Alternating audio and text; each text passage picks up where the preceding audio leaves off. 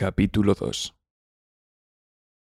Y fueron acabados los cielos y la tierra, y todo su ornamento. Y acabó Dios en el día séptimo su obra que hizo, y reposó el día séptimo de toda su obra que había hecho. Y bendijo Dios al día séptimo, y santificólo, porque en él reposó de toda su obra que había Dios criado y hecho.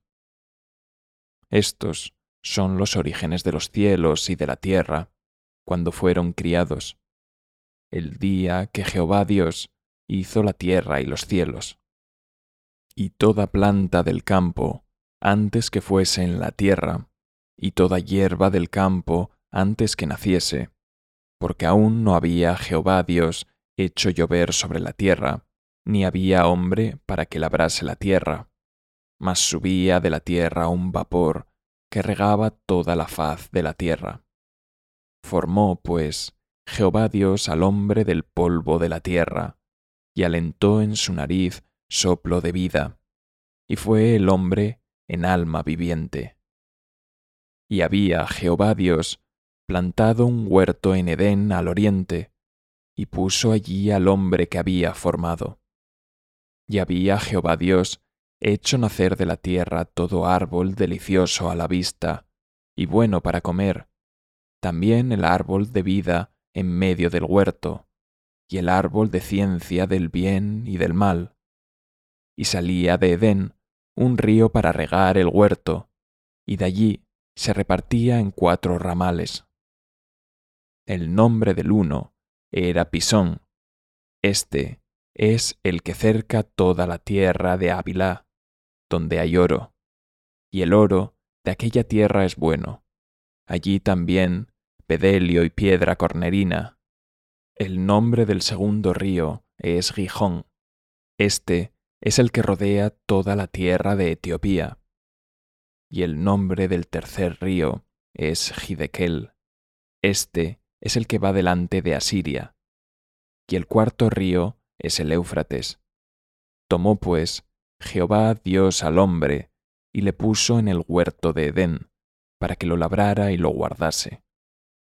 Y mandó Jehová Dios al hombre, diciendo, De todo árbol del huerto comerás, mas del árbol de ciencia del bien y del mal no comerás de él, porque el día que de él comieres, morirás.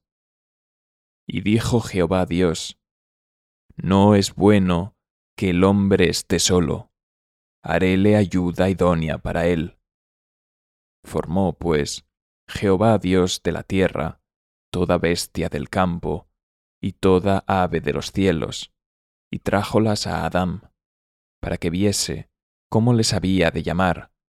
Y todo lo que Adán llamó a los animales vivientes, ese es su nombre.